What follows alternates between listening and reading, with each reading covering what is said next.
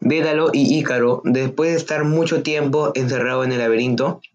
a Dédalo se le ocurre una gran idea y manda a Ícaro a recoger madera y plumas de ave. Dédalo construye bastidores de madera que recuerdan a alas de aves y después construye dos pares de alas para cada uno y le indica a su hijo que no puede ir muy alto porque se podría quemar con el sol